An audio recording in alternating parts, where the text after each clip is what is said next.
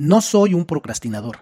Tengo un problema con mis hábitos para gestionar mi estado emocional al momento de afrontar las tareas que debo realizar y por ello requiero una mejor estrategia para superarlo.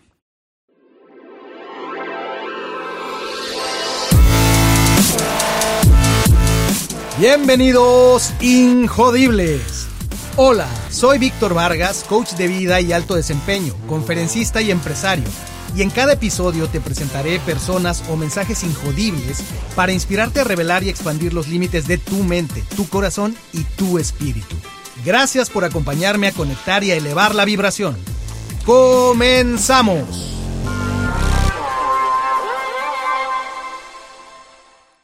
Bienvenidos, Injodibles. En este episodio te voy a hablar acerca de un tema sumamente importante, presente en la mente de todo ser humano, porque tiene que ver con nuestro estado de paz mental. Y es algo que surge en todos los ámbitos del quehacer humano, en todos los aspectos de nuestra vida, y que tiene que ver también mucho con el manejo del tiempo, un tema de muchísimo interés para muchas personas, más en este mundo acelerado en el que vivimos. Y empiezo con decirte algo muy concreto todos estamos postergando algo. Y la verdadera pregunta no es si estamos postergando, la pregunta es si estamos conscientes de cuándo estamos postergando y por qué estamos postergando. Postergar se conoce también con el término procrastinar.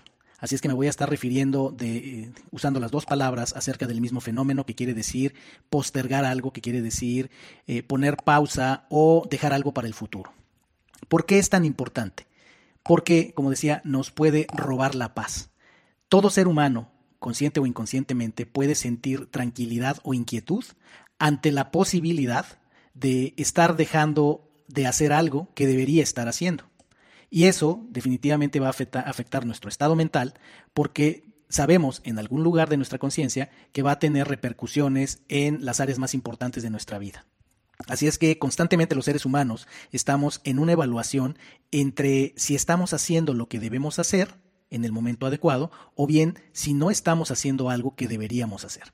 Y entonces, pues hablando de la procrastinación, empecemos por el principio, empecemos por definir qué es esto. Si buscas en cualquier diccionario, si buscas en Internet, eh, lo más probable es que te vas a encontrar algún tipo de definición que te va a decir que la procrastinación viene del latín procrastinare, que quiere decir hacia adelante, y el vocablo crastinus, que quiere decir mañana, hacia el futuro. Así es que esto también se conoce como postergación o posposición. Eso de dejar las cosas hacia adelante, que es no más que la acción o hábito de retrasar actividades o situaciones que deben atenderse y sin embargo las sustituimos por otras actividades que son a lo mejor irrelevantes o que son agradables por miedo a afrontar o bien por la pereza a realizar las actividades importantes que sí deberíamos estar haciendo. El asunto es que esto tiene efectos negativos. La procrastinación, en el extremo, se asocia con una variedad de riesgos y efectos negativos que incluyen bajo rendimiento en general, que también deterioran el estado financiero, obviamente cuando no tomamos acción, y que nos pueden llevar incluso a tener problemas de relaciones interpersonales y pueden afectar sin duda el bienestar y deteriorar la salud mental y física. Pero déjame decirte algo, algo muy importante y voy a empezar por el final. Procrastinar es un hábito y como tal puede ser creado, reforzado o reemplazado por otros hábitos. Y aquí te voy a mostrar lo que necesitas saber para tomar control del hábito de postergar las cosas de forma consciente. Déjame decirte que voy a dividir eh, el tratado de este tema en, desde tres aspectos. Hay diferentes maneras de postergar las cosas, es decir, hay tres tipos de procrastinación. Número uno, existe la procrastinación reactiva. ¿Ok? Es decir, que no es voluntaria, que no es adecuada a los planes, pero sin embargo estamos reaccionando ante algo que tenemos enfrente, ¿verdad? Y eso puede ser ocasional. Número dos, existe la procrastinación crónica, que es una forma de procrastinación reactiva, pero que ya se volvió algo recurrente e incluso enfermizo. Y número tres, existe la procrastinación proactiva, es decir, una procrastinación o una postergación de las cosas de manera consciente que va acorde a un plan y que requiere paciencia. Te hablaré de las tres. Así es que otra cosa que tenemos que tener en cuenta y que es fundamental para entender esto es que procrastinar es un fenómeno emocional que usualmente queremos resolver con lógica. Esto es importante y es algo que, yo vivo a menudo. Eh, eh, con las personas que trabajo, los grupos que trabajo, a menudo entramos a un tema muy relevante para que logren sus resultados y es el tema de la productividad, de qué tan efectivas son las personas y usualmente se asocia con el manejo del tiempo. A menudo doy entrenamientos, tengo varios entrenamientos, uno que se llama Productividad sin Estrés. Eh, doy también un entrenamiento de la metodología Getting Things Done, GTD o GTD en inglés. Y lo que es muy común es cuando la gente está interesada en el tema de la productividad, eh, inmediatamente lo, lo, ubican como un tema de lógica, como un tema de estrategia, como un tema de planes, de herramientas, y la gente usualmente quiere brincar de inmediato a eso. Eh, cuando, cuando vemos el fenómeno de la productividad, cuando lo estamos analizando de la manera en que yo lo abordo, eh, es común que las personas quieren brincar de inmediato a las tácticas. bueno, pero, pero ¿cómo manejo mi calendario? ¿Pero qué, qué, herramienta puedo usar? ¿Qué aplicación en, mi teléfono móvil puedo utilizar?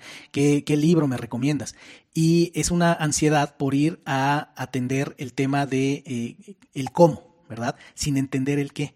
Y aquí lo que te estoy diciendo es que el problema de la productividad y en particular el fenómeno del malestar que nos causa la postergación de las cosas es más producido por situaciones emocionales que por un tema de metodología o por un tema de aspecto lógico. Así es que por eso generalmente fracasamos al combatirlo con estrategias de productividad y manejo del tiempo, porque por sí mismas no son la solución, ya que no son el raíz, no son la raíz del problema. Entonces entendamos que la procrastinación es un mecanismo de defensa para mitigar el estrés. Esa es realmente la naturaleza de la procrastinación. No tiene nada que ver con flojera o con irresponsabilidad. Generalmente lo asociamos. Generalmente decimos, esa gente que deja todo para el final, esa gente que no entrega a tiempo eh, o que tiene miedo de hacer las cosas. Pues efectivamente es un, es un tema que se, se da porque es como las personas reaccionamos ante el estrés que nos causan las tareas que enfrentamos. Vamos a ver diferentes situaciones por las que las tareas nos causan estrés, pero repito nuevamente la frase. La procrastinación o el postergamiento de las cosas es un mecanismo de defensa para mitigar el estrés. Cuando entiendes esto, ya tienes resuelto gran parte del problema o al menos tienes eh, abierto el camino para, para mitigarlo desde el punto mismo del entendimiento. Así es que si la procrastinación es un mecanismo de defensa ante el estrés, debemos entender que qué es lo que ocurre, el postergar las cosas se vuelve generalmente una respuesta aprendida.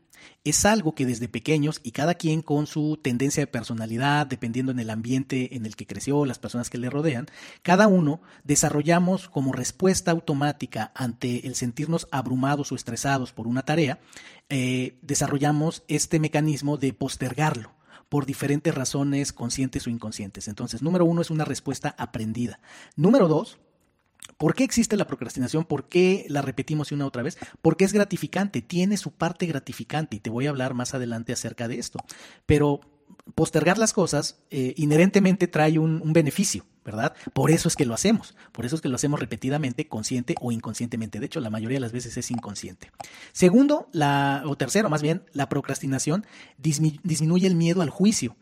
A esto que, eh, hay, un, hay un término en inglés que se llama FOPO, que quiere decir Fear of Other People's Opinion, es decir, los seres humanos somos muy temerosos de la opinión de los demás, del juicio de los demás. Y por eso también entra este mecanismo de defensa, de postergar las cosas, porque para no someterme al juicio de los demás, eh, voy pateando el bote, ¿verdad? Voy dejando las cosas para después porque temo hacerlas por diferentes razones que ya te explicaré y tiene que ver con el miedo al juicio. También la procrastinación reduce temporalmente la ansiedad. Como te decía, es un mecanismo de defensa, de mitigación del estrés y eh, particularmente de la ansiedad, de esa incertidumbre por el futuro, por cómo van a salir las cosas. Además, la procrastinación muy comúnmente no tiene castigo, ¿verdad? Muchas veces nos salimos con la nuestra al postergar, postergar, postergar y una de dos, a la gente se le olvida, la tarea ya no es necesaria, o bien no nos queda de otra más que trabajar bajo presión y entregarla, ¿verdad? Pero mientras estuvimos pateando el bote, mientras estuvimos postergando las cosas, eh, pues gozamos de, de, de, una, de un alivio del estrés y momentáneamente no tenemos una consecuencia. Por último, también la procrastinación nos hace creer equivocadamente que al eliminar el estrés o al mitigarlo, postergando las cosas, así eliminamos el problema, ¿verdad? Nos crea esa ilusión, cuando en el fondo sabemos que no será así. Eventualmente enfrentaremos las consecuencias. Déjame darte algunos datos sobre la procrastinación de diferentes investigaciones que se han realizado y ciertos estudios eh, encontraron estadísticamente que la persona promedio posterga unas 10 horas a la semana, o sea, es decir, de, vamos a pensar que la, semana laboral tiene 40 horas, eh, hay personas que 10 de esas 40 horas están postergando algo, están evitando hacer una tarea. Si lo multiplicas, pues son aproximadamente unas 40 horas al mes, ¿verdad? Que pasamos procrastinando, pasamos en este, en este estado, que por un lado nos da un beneficio, pero por el otro lado nos roba la paz, ¿verdad? Así es que lo que necesitamos para vencer la procrastinación es mirar la productividad desde una nueva perspectiva. Lo que te decía al principio, el error común de las personas es ver la productividad como algo mecánico, lógico, que se resuelve con herramientas. Y entonces, al mirarla con otros ojos, tenemos que entender cosas como las siguientes. Tenemos que reconsiderar qué es estar ocupados y qué significa estar ocupados para cada quien. Hay, hay personas que en su entorno, en su ambiente, en su educación, han sido eh, condicionadas a pensar que si estás ocupado eres importante, si estás ocupado eres valioso. Y por eso nos llenamos de tareas, de actividades, de eventos, porque pues se supone que ser una persona productiva es, es estar ocupado todo el tiempo. Error, ¿verdad? Otro aspecto es que la procrastinación es un problema de mentalidad. ¿Qué quiere decir esto? Mentalidad es esta forma que tenemos de ver el mundo, son los lentes que, con los que vemos el mundo, que como decía yo, tiene que ver con esa programación que se va dando desde la niñez. Y hay una mentalidad muy difundida que eh, nos lleva a pensar que las personas productivas y valiosas son las que trabajan más duro cuando en realidad debiéramos pensar que eh, las personas más productivas, valiosas y felices son las que trabajan inteligentemente. Por otro lado, el tema de la flojera o la pereza, que no tiene nada que ver con la procrastinación, eh, nos lleva a, poner etiquetas, ¿verdad? Sobre eh, si la persona es floja, es incompetente, es irresponsable. Y entonces, ¿por qué? Porque la asociamos mucho con el concepto de la flojera, que está eh, muy, muy mal visto que una persona descanse o trabaje de forma relajada. Esa es una forma equivocada de ver la productividad. Además, la mayoría de las veces la incapacidad para relajarse está detrás de este problema. ¿Por qué? Porque también eh, la ansiedad, la, la, la, visión con la, que, con la que vemos la productividad nos lleva a pensar que no es bueno relajarse, ¿verdad? Que manda una mala señal o muchos trabajan en culturas donde, por ejemplo, pues aunque el horario sea eh, oficialmente salir a las 5, hay muchos lugares donde si tú sales a la hora de salida está mal visto, ¿verdad? Hay lugares donde nadie se puede ir antes del jefe y si te toca un jefe de estos workahólicos que siendo la hora de salida de las 5 de la tarde le da por irse a las 7, 8 de la noche y hay de aquel que se vaya antes, pues se causa ese problema. Y bueno, así tenemos que entender también que, como dije, la procrastinación es en esencia un problema producido por factores emocionales. Todo el tema de inteligencia emocional, de la dinámica de las emociones, está en el corazón del por qué postergamos. Y con eso te puedo decir que la verdadera productividad no es hacer más cosas en menos tiempo, sino tener la capacidad de hacer las cosas importantes en el tiempo en que nos hemos comprometido o en el tiempo en el que es necesario hacerlas. Esa es la verdadera productividad. Más que eh, enfocarnos, obsesionarnos con nuestras listas de, pendientes y enfocarnos en eh, ir derribando, ir completando cada uno de esos pendientes, eso no es productividad. Eso es trabajar de, de manera reactiva, de la idea de trabajar duro, cuando en realidad lo importante no es cuántas tareas eh, le puse palomita en mi lista, sino cuáles de las cosas que se tenían que entregar fueron entregadas y completadas en tiempo y forma. Esa es la verdadera productividad. Ahora, para entender esto, es, es, importante saber cómo funcionamos los seres humanos. Y si lo vemos desde el punto de vista del cerebro, es importante que entiendas que nuestro cerebro tiene dos prioridades. La número uno es sobrevivir. ¿Sí? Así es desde el punto de vista genético, evolutivo, todos los seres vivos tienen como primer eh, prioridad lograr que el organismo sobreviva, ¿verdad? Incluso que se reproduzca para que la especie sobreviva. Y el segundo mandato que tiene tu cerebro es ahorrar energía. Y entonces aquí la cosa se pone interesante porque pareciera una tensión dinámica, ¿verdad?, entre sobrevivir y ahorrar energía. Entonces hay una necesidad del cuerpo también por la relajación, por el descanso, por el bienestar, por el, liberar el estrés, pero al mismo tiempo está esa necesidad de sobrevivir y esta dinámica de estas dos cosas pues genera fenómenos muy interesantes. Sobrevivir es lo que nos lleva a pensar en lo importante que es cómo ven las otras personas las cosas. En el lugar de trabajo, sobrevivir significa eh, jugar acorde a las reglas escritas y no escritas del lugar de trabajo.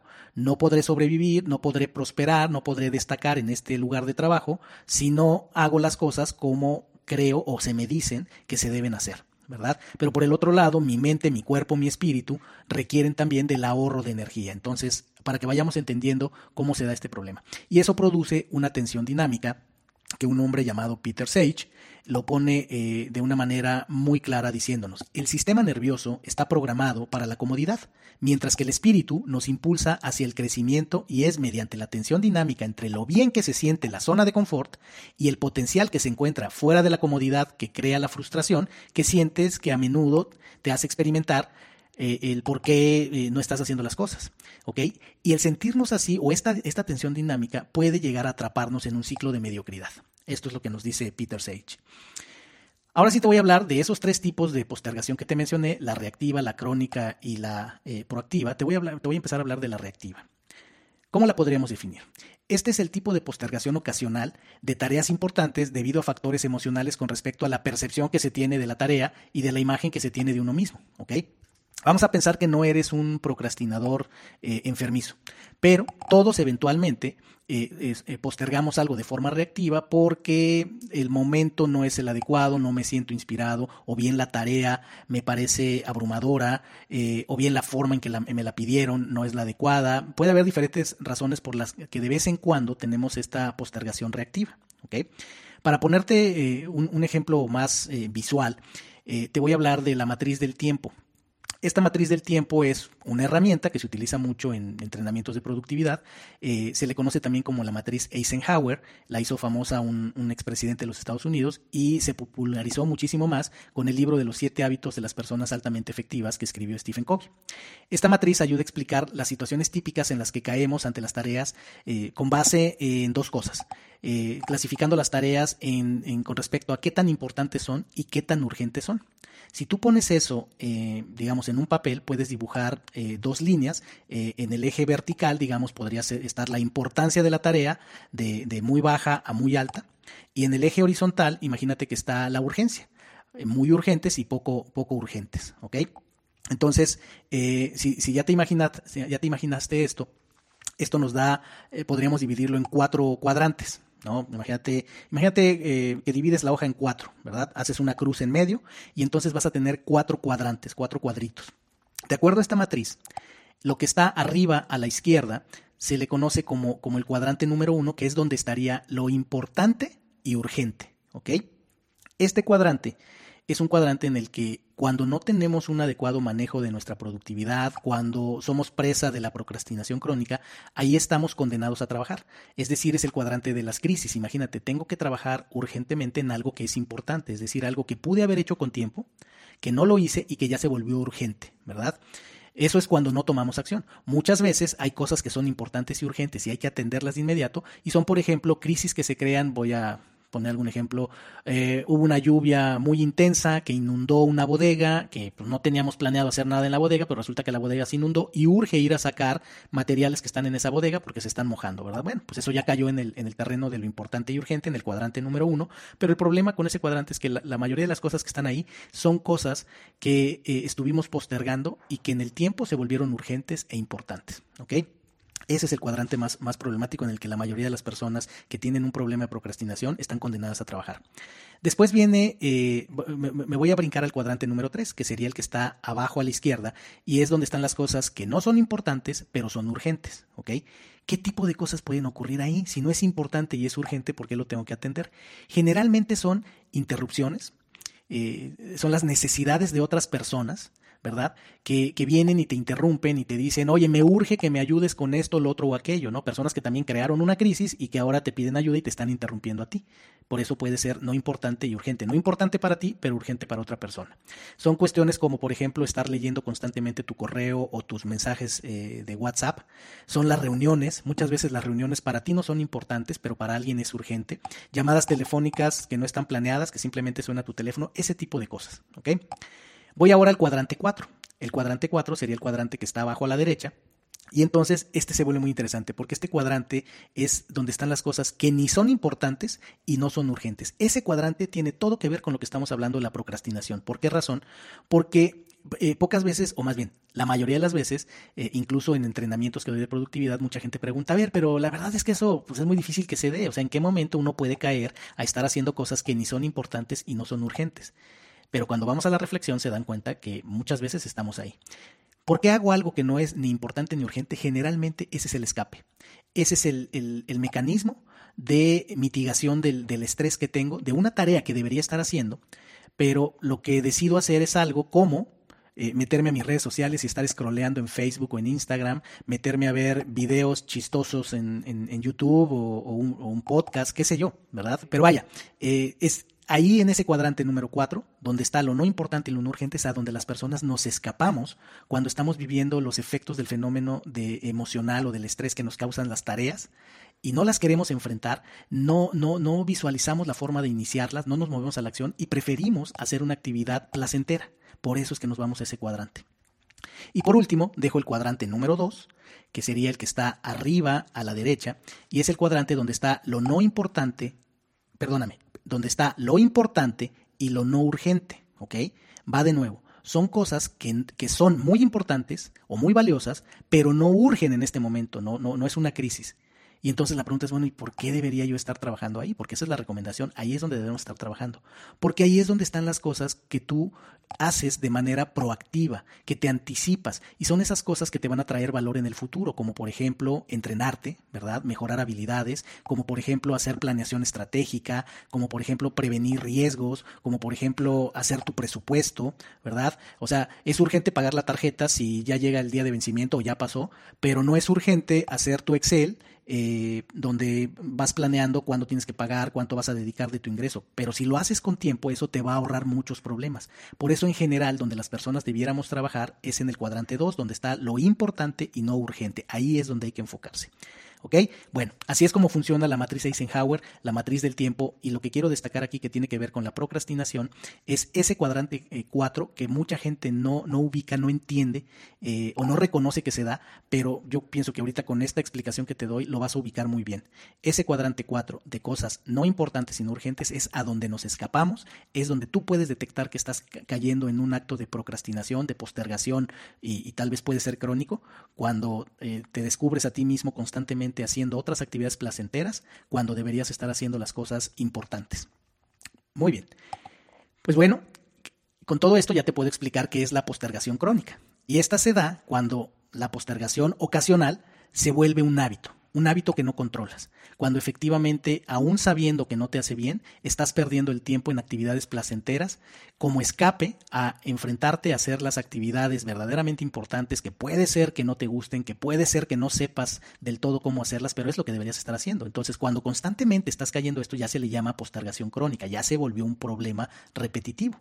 Y la característica que tienen los procrastinadores crónicos es que en general son personas de bajo rendimiento. Y eso se nota, por ejemplo, típico en la escuela, ¿verdad? Cuando estamos estudiando, cuando somos estudiantes o quienes eh, tenemos contacto con estudiantes, pues son esos estudiantes que nunca entregan la tarea, que no estudian para el examen o que estudian la noche anterior, ¿verdad? Y generalmente pues tienen malos resultados. También la gente que está eh, en, un, en, un, cuadro de procrastinación crónica generalmente experimenta bajos niveles de energía y de salud, porque su energía también se va drenando por toda esa tensión emocional que se crea, eh, como diría mi abuelita, en el castigo viene la penitencia, ¿verdad? Hago cosas eh, placenteras, postergo cosas, tengo un alivio momentáneo, pero al mismo tiempo tengo un conflicto interno que me va drenando mi energía y mi salud. Eh, y esto se asocia con un constante sentimiento de culpa, de arrepentimiento, incluso de vergüenza, ¿verdad? Porque al final del día pagaremos las consecuencias de no hacer lo que se tenía que hacer en el momento que había que hacerlo. Y esto pues me va a llevar a mayores niveles de estrés, ansiedad y frustración y puede llegar incluso a depresión, ¿verdad? Es muy común que eh, en diferentes áreas de la vida, pero te puedo hablar de casos eh, que a menudo eh, tengo frente a mí, por ejemplo, gente que está en ventas, gente que está en ventas y que están en un cuadro de, de malestar que más bien se asocia ya a la depresión, gente que no está vendiendo, que no está dando el resultado, que incluso no está teniendo ingreso, pero que al mismo tiempo saben y están conscientes que es porque no están haciendo lo que deberían hacer cuando lo tendrían que hacer, por ejemplo, prospectar estar constantemente prospectando, haciendo las llamadas, trayendo nuevas oportunidades, es estar haciendo la venta, las propuestas, dar el seguimiento de las propuestas, eh, negociar con los clientes. ¿Y por qué ocurre? Porque muchos vendedores eh, son buenos para diferentes etapas de la venta, pero ciertas partes de la etapa del ciclo de una venta les causan mucho estrés. Entonces hay gente que es muy buena para abrir una puerta, para contactar a alguien, para hacer relaciones públicas, pero ya no disfruta al momento de hacer un análisis de necesidades o al momento de hacer una propuesta o al momento de presentar la propuesta y negociar y manejar las objeciones del cliente. Ahí se estresan mucho. Entonces, eh, cuando esto ocurre, puede, como yo decía, llevar a niveles incluso de depresión. Aquí conviene una, una metáfora que, nos puede ayudar a entender eh, cómo funciona esta dinámica. Y esta metáfora se llama el jinete, el elefante y el camino. Eh, imagínate, pon en tu mente esta imagen, imagínate un elefante de 6 toneladas que va siendo guiado por un jinete, que es un ser humano de promedio, vamos a pensar, de 80 kilos, ¿verdad? Es el que va en el cuello del elefante eh, guiándolo. Y ese jinete y ese elefante van a través de un camino. Pensemos que tienen un destino que hay un lugar a donde tienen que ir, a donde el jinete tiene que llevar al elefante a través de, un camino. Mucho de, la efectividad que tengan o de la eficiencia que tengan para avanzar va a depender de ese camino. Si ese camino está lleno de obstáculos, si toman el camino equivocado, el camino largo, el camino difícil, pues eso va a afectar el resultado, ¿verdad? Vamos a dejar el, camino eh, por un momento y déjame llevarte a esta idea. Cuando tenemos el jinete y el elefante, lo que quiero que pienses es que el jinete en realidad representa tu mente racional tu, inteligencia que sabe lo que se tiene que hacer, cuándo se tiene que hacer, cómo se tiene que hacer y por qué se tiene que hacer. Sin embargo, eh, el elefante representa tu mente emocional, que es impulsiva, es decir, es el conjunto de tus emociones, es todo aquello que reacciona ante el ambiente y ante las tareas. ¿no? Si el elefante eh, no le gusta el camino, si el elefante ve alimento por ahí, él lo que quiere es satisfacción inmediata, ¿verdad? Él reacciona ante la gratificación inmediata y entonces él va a querer ir a donde hay agua, donde hay comida, él va a querer descansar, eh, eh, él va a querer ir a, eh, muchas veces a lugares distintos a donde se tiene que ir. Y entonces viene un forcejeo entre el jinete y el elefante, entre tu mente racional y tus emociones. Hay una parte de ti que sabe que tienes que hacer algo, para determinado momento y trata de empujarte a que lo hagas, pero muchas veces su problema es que se enfrenta contra el elefante de tus emociones y entonces es tal cual enfrentar a un hombre de 80 kilos contra la fuerza de un elefante. Si es solamente por la fuerza, pues siempre ganará el elefante, ¿verdad? Eh, el jinete puede tener ciertas tácticas para lograr eh, llevarlo al camino, pero eh, lo que quiero con esto es ponerte en una metáfora lo que, lo, que te puede servir para comparar por qué muchas veces sabiendo lo que tienes que hacer, sabiendo lo que conviene, acabas haciendo algo diferente. Y tiene que ver con el elefante que representa tus emociones y por eso es que desde el principio te decía, el problema de la postergación o procrastinación, más que un, problema de lógica o de estrategia, es un problema de emociones y concretamente tiene que ver con el alivio del estrés. ¿okay? Y entonces ahora te hablo ya de que no toda la procrastinación o no, todas las veces que, postergamos es algo negativo. Existe también la procrastinación proactiva, es decir, postergar a propósito. Y esto se vuelve muy interesante. Eh, ¿Por qué de repente choca en nuestra mente? Porque de inmediato ya asociamos la procrastinación o la postergación con, con algo negativo, pero no siempre lo es.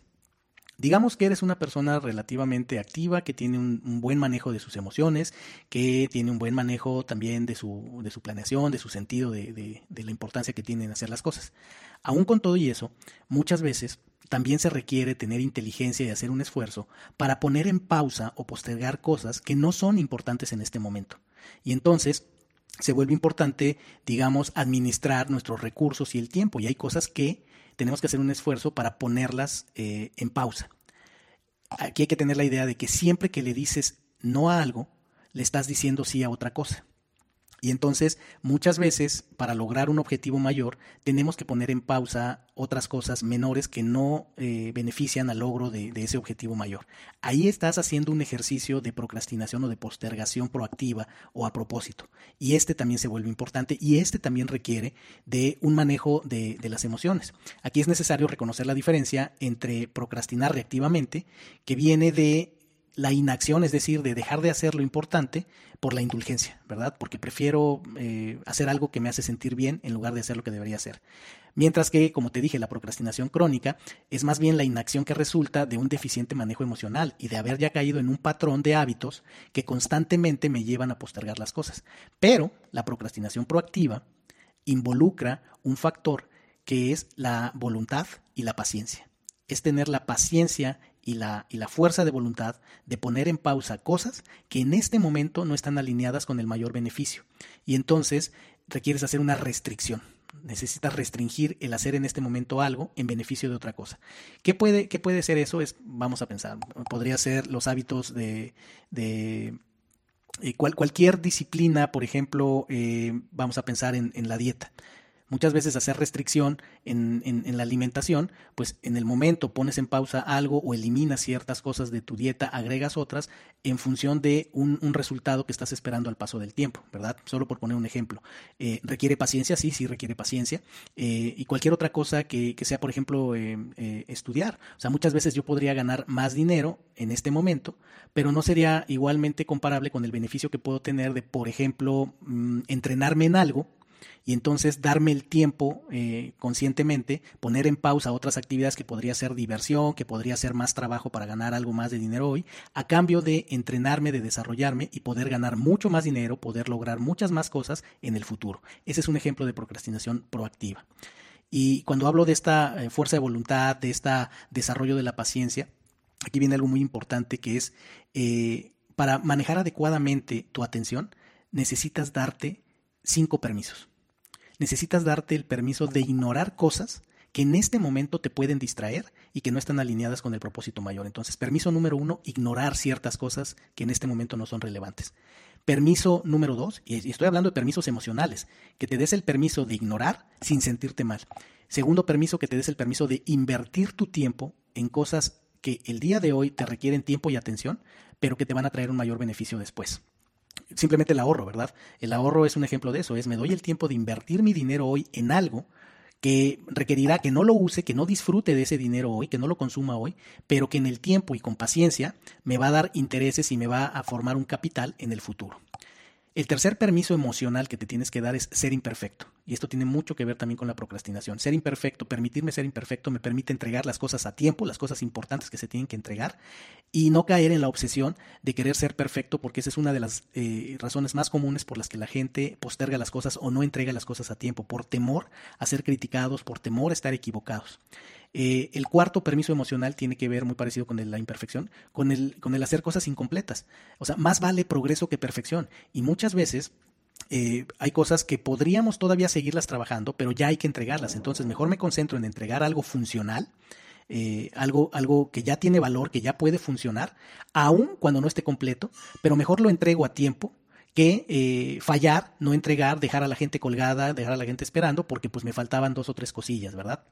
En el mundo de, del software, en el mundo de eh, la generación de nuevos negocios, hay un concepto que se llama eh, MVP, que quiere decir Minimum Viable Product, que quiere decir producto, producto mínimo viable. ¿Y qué quiere decir esto? Es salir al mercado a tiempo antes de que salgan otras ofertas con un producto que puede no estar completo, pero que ya es suficientemente funcional y que ya nos pone en la mira de los consumidores. Google hace, eh, todo el tiempo está haciendo eso. Google, de hecho, por definición en su cultura de trabajo, dicen que todos sus productos son productos en evolución, nunca son productos terminados, porque siempre los están mejorando y prefieren salir pronto al mercado con un producto que funciona de manera decente y no esperarse que sea el producto perfecto. Por último, el quinto permiso emocional que te tienes que dar es el de proteger. Proteger tu tiempo, tu espacio, tu atención y a veces te tienes que dar el permiso emocional de, por ejemplo, cerrar tu puerta si tienes un cubículo con puerta, de irte a trabajar mejor al Starbucks y, con eso proteges tu tiempo de distracciones, proteges tu atención y tu tiempo de distracciones o de desviaciones y te tienes que dar ese permiso emocional, ¿ok? Así es que ahí te dejo con esos permisos emocionales y todo esto te va a permitir multiplicar tu tiempo. ¿Por qué? Porque multiplicas tu tiempo cuando te das a ti mismo el permiso emocional de invertir tu tiempo hoy en cosas que te darán más tiempo mañana. Eso es tal cual una descripción del cuadrante 2 de la matriz que te estaba yo hablando. Y bueno, para, ir aterrizando este tema, déjame compartirte algo que es muy útil para que tú identifiques dónde puede estar el problema de, postergar o de procrastinar que tú pudieras tener o que alguien que conoces pudiera tener. Y para eso nos sirven las, tipificaciones, ¿verdad? Las clasificaciones, que a veces son odiosas pero ayudan mucho.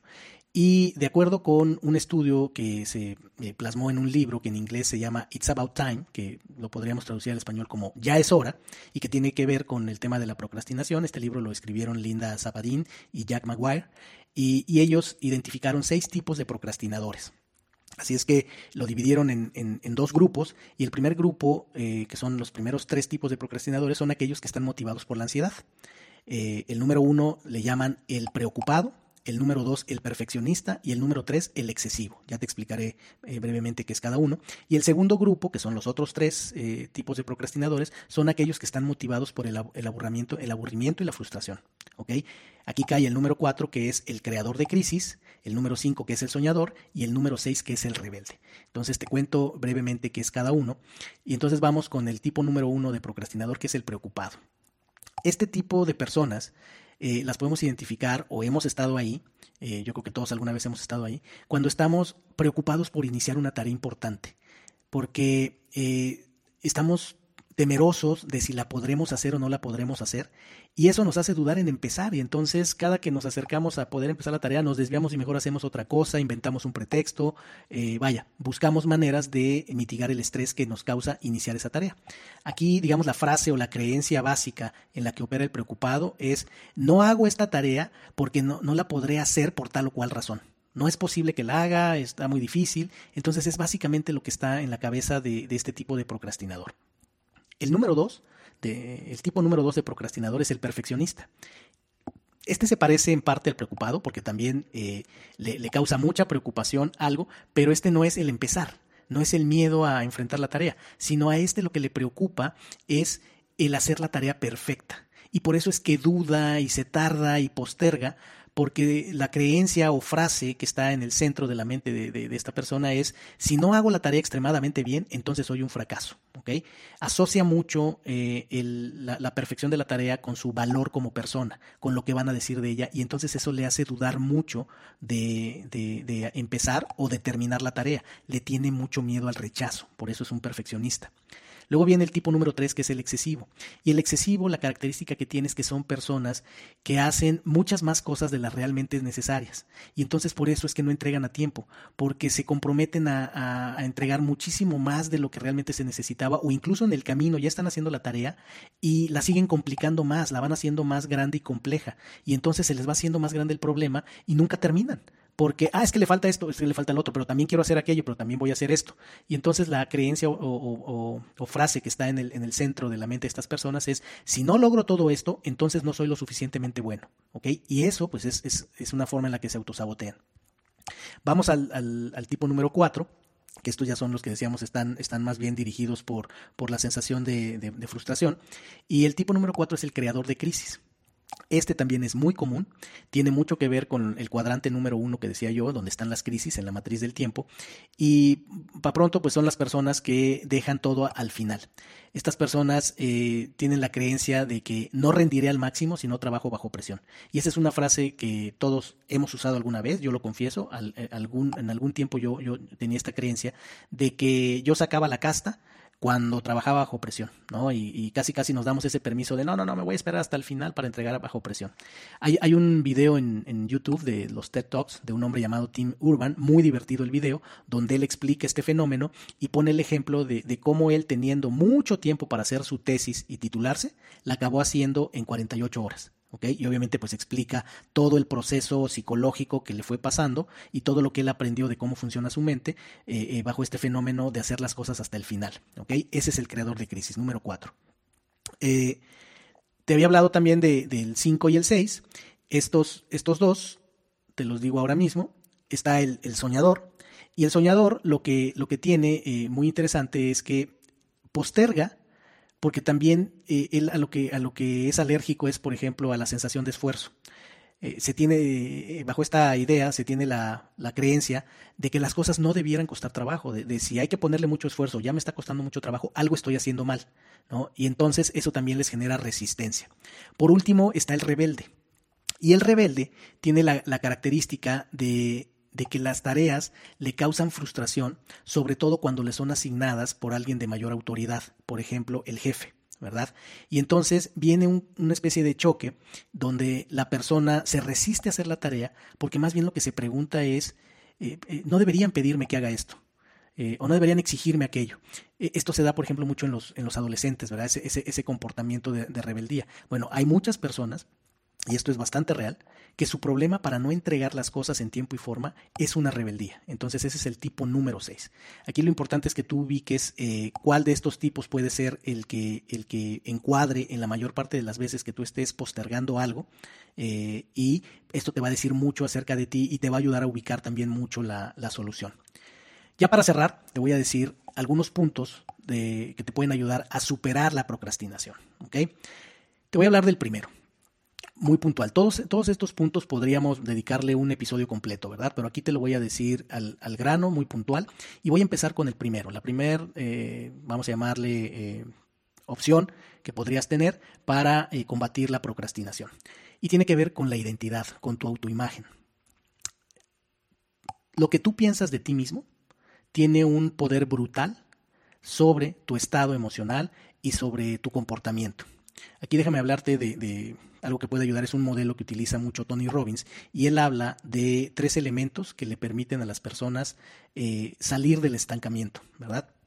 Y él habla de la historia, el estado y la estrategia. ¿Y a qué se refiere? Él lo que dice es que la historia que te cuentas a ti mismo, es decir, lo que tú te dices a ti, la imagen que tienes de ti, determina tu estado emocional, tu estado de existencia. ¿Ok? Y eso, pues, eh, dirige tus acciones, tu comportamiento. Y entonces, el tercer elemento que entra es, son los métodos o estrategias que utilizas, ¿verdad? Entonces, muchas veces las personas lo que tienen es un problema de, historia, de la historia que se cuentan a sí mismos, por ahí empieza todo, y esa es la pregunta que te invito a hacerte. ¿Cómo piensas tú de ti mismo? Lo que tú pienses de ti mismo es que si tú no eres, si tú piensas que no eres una persona confiable, si piensas que eh, no vas a entregar a tiempo, que ya es algo común en ti, eh, vaya, diferentes cosas que uno podría pensar de uno mismo tienen un efecto brutal en el fenómeno de la procrastinación. Aquí te voy a decir una frase que puedes utilizar para tener una autoimagen fortalecida de ti mismo con respecto a este fenómeno. Y sería esta. No soy un procrastinador tengo un problema con mis hábitos para gestionar mi estado emocional al momento de afrontar las tareas que debo realizar y por ello requiero una mejor estrategia para superarlo. Si te fijas, yo dejo la estrategia hasta el final. ¿Por qué razón? Porque es lo que yo no recomiendo. Por eso es que digo, cuando las personas vienen a, entrenamientos de alta productividad, quieren empezar por las estrategias. Lo que quieren son las tácticas, la aplicación, el formato en Excel, que según ellos les va a ayudar a resolver su problema de productividad o procrastinación. Pero las estrategias son inútiles cuando ignoras el poder de tu estado emocional que es producido por el poder de la historia que te cuentas a ti mismo. Entonces, esta, esta frase eh, condensa lo que alguien que tiene un problema de procrastinación podría decirse a sí mismo, que es una definición muy poderosa que lo saca del estado de víctima de soy un procrastinador. Repito la frase. No soy un procrastinador. Tengo un problema con mis hábitos para gestionar mi estado emocional al momento de afrontar las tareas que debo realizar y por lo tanto requiero una mejor estrategia para superarlo. Eso es con respecto a la imagen. Siguiente aspecto que te puede ayudar a, eh, deshacerte la procrastinación o a minimizarla es entender que, como ya dije, es un hábito. Y todo hábito tiene tres elementos.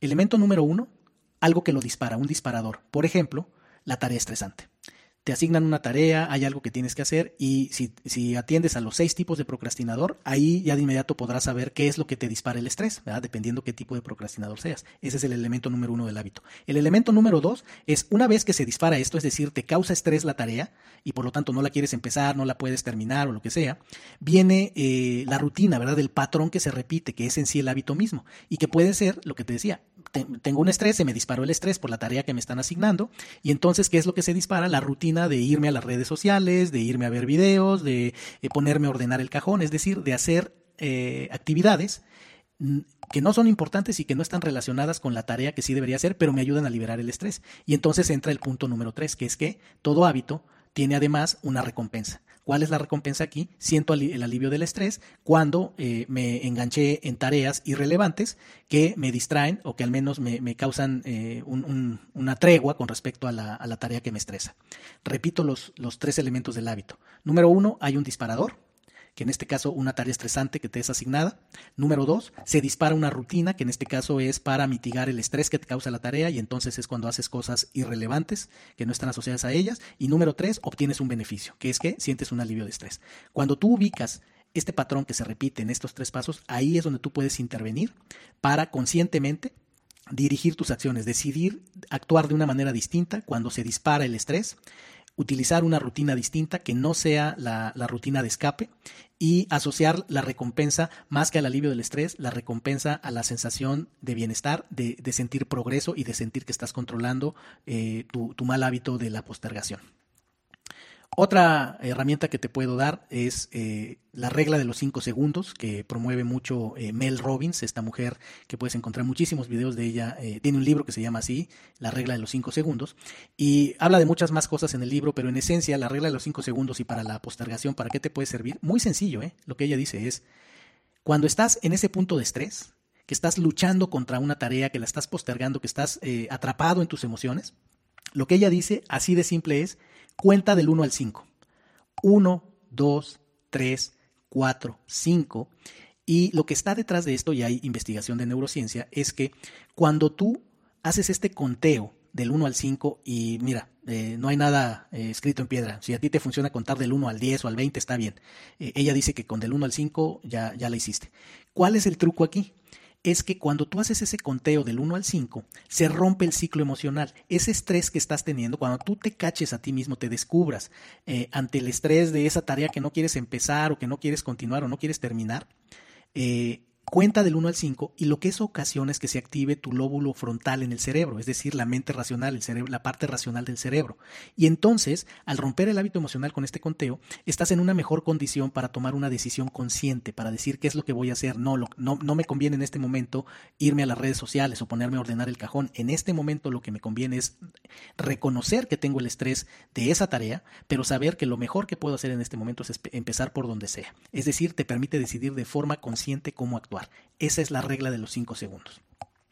Otra herramienta es el diálogo positivo. Si te dije anteriormente que lo que más impacto tiene es tu propia imagen de ti mismo y cómo te hablas a ti mismo, esto lo dice también un experto que se llama Neil Fiore, que es una de las personas que más han estudiado este fenómeno, y el poder de las palabras. El procrastinador promedio eh, cae en el error constante de referirse a la tarea como algo que tengo que hacer. Y el truco aquí es muy poderoso, las palabras son lo más poderoso que dirige la mente, es que en lugar de que digas, tengo que hacer esto, digas, elijo hacerlo. Es increíble el efecto, a mí me cambió la perspectiva de, hacer las cosas, de, tuvo un impacto muy importante, positivo en mi productividad, utilizar esto. Simplemente cambiar la frase que utilizo cuando me refiero a una tarea que no me es del todo agradable. En lugar de decir tengo que, digo, elijo hacer esta tarea en este momento. Lo mismo puede ser una frase que es debo terminar. Eh, en lugar de pensar en cuándo debo terminar, hay que pensar en cuándo o cómo puedo empezar, cuál es el primer paso que debo dar. Esa es otra frase que cambia toda la perspectiva. Otra es cuando decimos, esto es abrumador, esto está muy difícil, muy complejo, en simplemente decir, lo que sí puedo hacer es dar un pequeño paso, es empezar con una pequeña actividad. Cambiar, debo ser perfecto, por puedo ser humano y me puedo equivocar. Solo los que no intentan nada no se equivocan, ¿verdad? Y frases de, ese tipo. Si, si, buscas a Neil Fiore, vas a encontrar eh, muchas más frases parecidas a estas que te estoy diciendo. Algo que nos dice que vale la pena agregar es también el problema que tenemos es de decir sí a todo. Entonces, aquí la recomendación es aprende a decir no con gracia. Yo te estaba hablando del diálogo hacia ti mismo. Este pues ya es un diálogo con los demás, pero es también que tú a ti mismo te digas, no tengo que hacerlo todo, no tengo que aceptar todo. Puedo decir no, con amabilidad o no por ahora, no en este momento, y de esa manera me aseguro de sí entregar lo importante en tiempo y en forma. Y bueno, te diría algo ya más, más eh, contundente y drástico, eh, el método Winghoff, este método que es eh, muy conocido en tiempo reciente por la inmersión en agua, en agua con hielo, perdón, o sea, en hielos sobre todo, es la exposición al frío. Además, eh, una técnica de respiración y temas de, fortalecer la, voluntad. ¿Qué, nos, qué, nos, ¿Qué te puede enseñar este método? Yo lo practico recurrentemente y algo que he aprendido de este método es que el ejercicio, aquí voy a resumir mucho, hay un episodio que puedes, que puedes ver donde hablo del baño helado, así se llama el episodio, busca Injodible el podcast Baño helado, ahí te explico en detalle cómo funciona este método. Lo que te voy a decir aquí es el aprendizaje, la enseñanza que puedes sacar de este método, que, así es como yo lo he vivido, y es que el enfrentarte a esta experiencia de sumergirte en, en agua helada, eh, lleva todo un ejercicio de la voluntad, ¿verdad? Y entonces, eh, este método, entre otras cosas, fortalece la voluntad, eh, incrementa tu autocontrol y, tu nivel de compromiso, ¿verdad? Porque al momento que entras al agua, por ejemplo, una de las cosas de, los maestros que, yo he tenido, que me han enseñado el método y que, he vivido con ellos la experiencia, una de las cosas que me decían y que me ayudó mucho a acabar de sacarle valor a, a, las inmersiones en hielo es ríndete a la experiencia, ¿no? Era una de las frases que me decían, no luches contra el frío, acepta que estás ahí, sitúate en el momento presente y ríndete, ríndete a la experiencia. Esto, cuando yo eh, eh, facilito inmersiones en hielo para, para mis clientes, les hablo de esto y les digo cómo se lo pueden llevar a la vida práctica y les digo, esa tarea abrumadora, esa tarea aburrida, esa tarea que te causa estrés, observa ahora desde la óptica de tu experiencia en el hielo. Ríndete a la experiencia, acepta el reto, piensa que tú eliges hacerlo, que nadie te está obligando, no luches contra, contra la tarea y sitúate en el momento presente. Entonces, entre otras cosas, tanto la inmersión al hielo como la respiración Wim nos enseñan eso.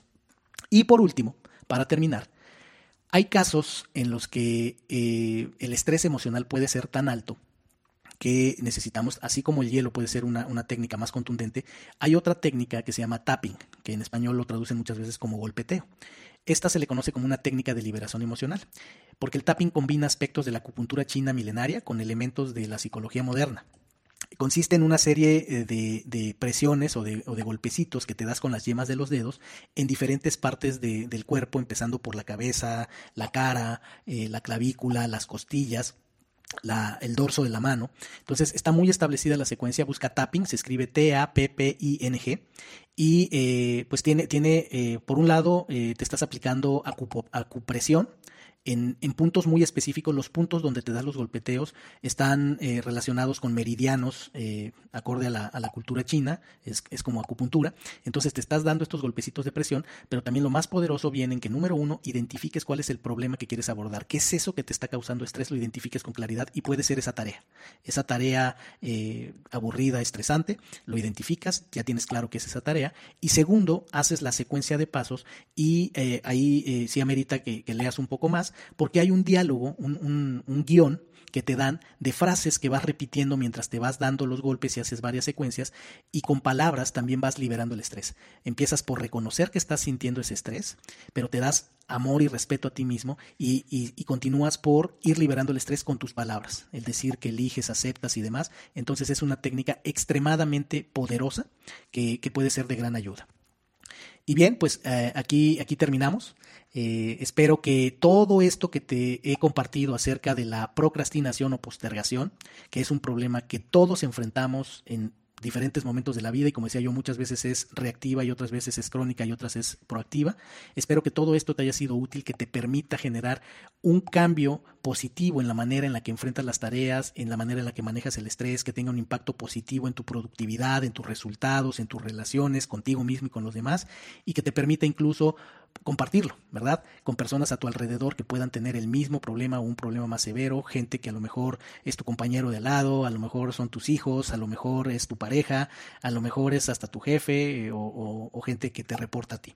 Espero que esto sea muy útil y que marque una diferencia en tu vida y te espero pronto en el siguiente episodio. Por lo pronto te invito a que visites injodible.mx, donde encontrarás artículos de, blog, donde encontrarás todos los episodios, que me sigas escuchando en todas las plataformas de redes sociales y que me visites también en nuestro canal de YouTube, donde no tenemos solamente los episodios, sino también cápsulas, reels, mucha información muy útil, meditaciones, donde vas a encontrar mucho más valor.